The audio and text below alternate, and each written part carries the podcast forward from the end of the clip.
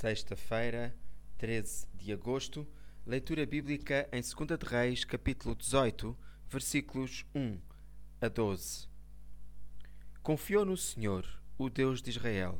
Com efeito, não houve nem antes nem depois dele nenhum rei tão fiel ao Senhor. Manteve-se fiel ao Senhor, sem jamais se afastar dele, e obedeceu aos mandamentos dados através de Moisés. Por isso, o Senhor esteve sempre com ele o ajudou e o fez prosperar em tudo.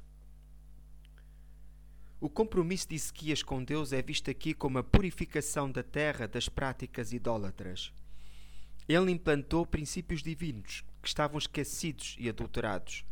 Essas reformas religiosas foram sua prioridade nos primeiros anos do reinado independente de Ezequias.